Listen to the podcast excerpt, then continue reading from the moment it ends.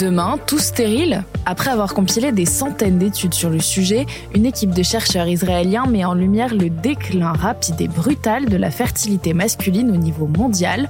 Alors, c'est grave docteur? On pose la question à Fabien Andriana Ricewa, journaliste à BFM Radio. Le résultat de cette méta-analyse, qui compile donc des centaines de recherches sur le sujet, qui est rapporté par le journaliste du Monde Stéphane Foucard, est réellement inquiétant, puisqu'en fait, on parle d'une chute de plus de 50% de la fertilité masculine en 50 ans. Et malheureusement, ça s'améliore pas puisque le rythme a doublé depuis les années 2000. On perd maintenant 2,64% de spermatozoïdes par an dans le sperme. Cette baisse, elle est valable pour toutes les régions du monde, de l'Asie à l'Europe, en passant par l'Afrique, et un homme moyen aujourd'hui peut déjà être considéré en situation de sous-fertilité. Et qu'est-ce que c'est les causes de cette baisse? Les causes, on peut les ranger en deux grandes catégories. La première, ce sont des conséquences de notre mode de vie, le tabagisme, l'obésité, le stress et le binge drinking par exemple. Et la deuxième, ce sont des substances chimiques dans notre environnement quotidien, comme des perturbateurs endocriniens, les pesticides, des métaux lourds comme le plomb. Les chercheurs estiment que notre exposition à ces produits est environ 20 fois supérieure au seuil de risque. Ce sont des composés chimiques auxquels tout le monde est exposé via l'alimentation ou l'eau. Les phtalates, par exemple, c'est ce qui sert à donner de la souplesse aux emballages plastiques.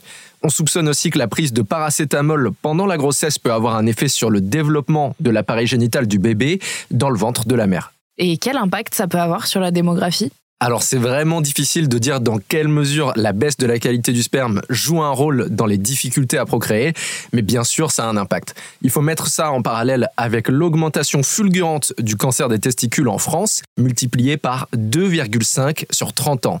Et ce que précise aussi la docteure Shanna Swan, qui est à l'origine de cette étude, c'est qu'on soupçonne que la fertilité des femmes chute au même rythme que celle des hommes, même si la question est beaucoup plus difficile à trancher parce qu'il est plus difficile aussi de compter des ovules plutôt que des spermatozoïdes.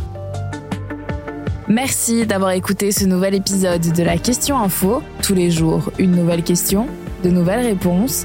Vous pouvez retrouver ce podcast sur toutes les plateformes d'écoute, sur le site et l'application de BFM TV.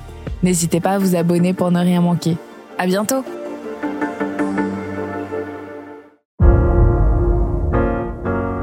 Vous avez aimé écouter la question info?